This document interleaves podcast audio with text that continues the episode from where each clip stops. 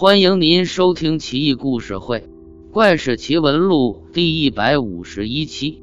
理财圣手，唐朝人裴明礼是河东人士，也就是现在的山西人，可谓理财圣手，也称得上是古代版破烂王和房地产开发商。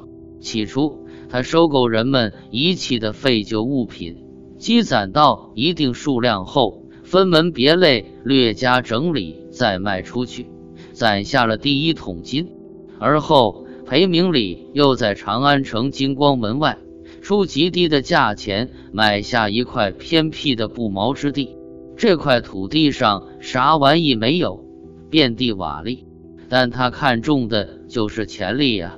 当时很多人讥笑他没眼光，这么一块地。等上一百年也难升值，可裴明礼心有成算，他眼睛滴溜一转，想了个办法，在这块地边上竖立一根木杆，上面悬挂一筐，让人捡地里的石头瓦砾往筐里投掷，投中的人有奖，因此吸引许多人都来投掷。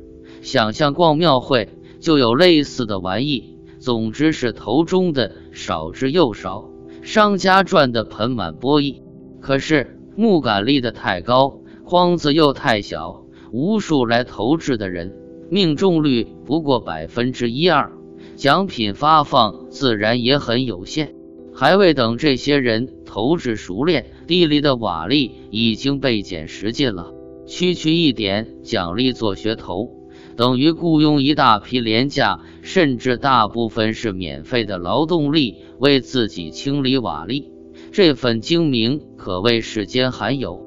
这还不算了，裴明礼还有下一步举措呢。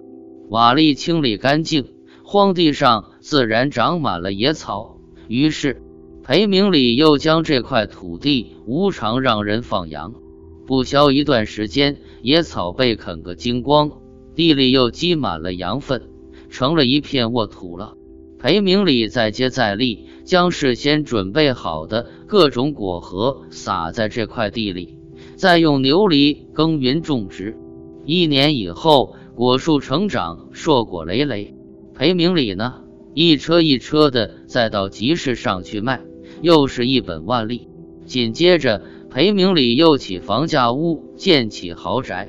在院子的周围安置蜂箱养蜂助蜜，房前屋后只要有地方，全栽上蜀葵和花草，蜜蜂上下翻飞，忙忙碌碌采花酿蜜，又传授花粉。蜀葵与蜂蜜都获得丰收。这次一转手，可是万本益利了。